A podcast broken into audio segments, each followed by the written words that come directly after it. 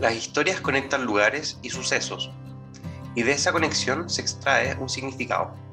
Las fábulas moldean nuestra comprensión del mundo y de nuestro lugar en él. Contar historias es fundamental para ser humano. Antes del recipiente, solo existía el presente y lo que se tenía a mano, pero para el cuentacuentos, todo el mundo puede ser utilizado y moldeado en una fábula.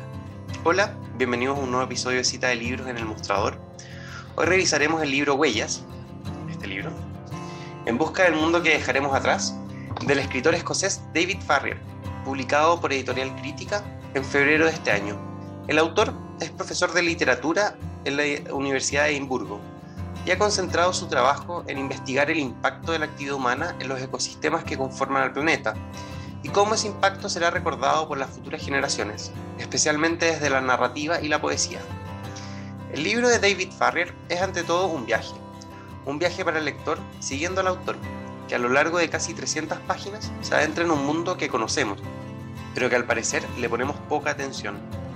Acompañamos a Farrier en su eh, periplo por su Edimburgo natal, por los rascacielos y humedales que rodean a Shanghái, en un viaje familiar a la Gran Barrera de Coral en Australia, y los laboratorios que conservan y estudian testigos de hielo milenarios, al Ártico y a la Antártica, desde las llanuras de Groenlandia a las megaciudades al borde de la inundación marina en la India y en Estados Unidos.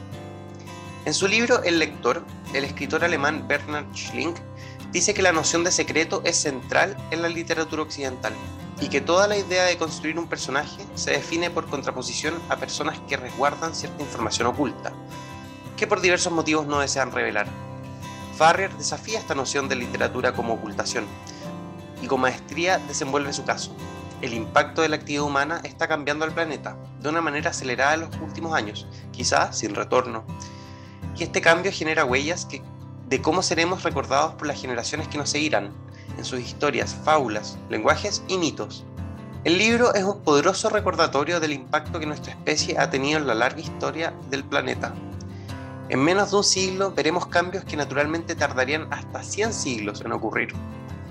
Desde la revolución industrial, los humanos hemos fabricado materiales cada cada vez más duraderos, como el vidrio, el acero, el concreto y el asfalto, que seguirán en la Tierra por mucho tiempo tras nuestra propia desaparición. El plástico merece una mención aparte. El autor nos interpela a que miremos a nuestro alrededor, que pongamos atención a los objetos de los que día a día nos rodeamos e identifiquemos cuáles contienen plástico. Casi todos los objetos que tenemos a nuestro alcance son hechos de plástico. Plástico que es el resultado de una historia de cientos de siglos, miles de veces más larga que la vida útil del propio objeto. En un fragmento especialmente memorable, en su libro Farrier nos invita a recorrer el camino de una botella de plástico arrojada a un río, y la seguimos por más de 20 años, tras haber sido consumido lo que ella contenía en menos de 5 minutos. El resultado es una conciencia clara de lo infinitamente poco sustentable de nuestra forma de vida y nuestra forma de consumo. Otra de las ideas que han obsesionado al autor y que lo han llevado a recorrer decenas de países es la formación de fósiles producto de la actividad humana. Podemos recorrer una playa del norte o del sur de nuestro país y encontrar restos de antiguos conchales, una prueba de asentamientos humanos que dejaron a su paso muestras de, forma, de, cómo, era su forma de vida. Farrier se pregunta ¿Cómo serán los fósiles que encontrarán otros humanos? ¿Qué historias contarán sobre estos, sobre nuestra propia forma de vida?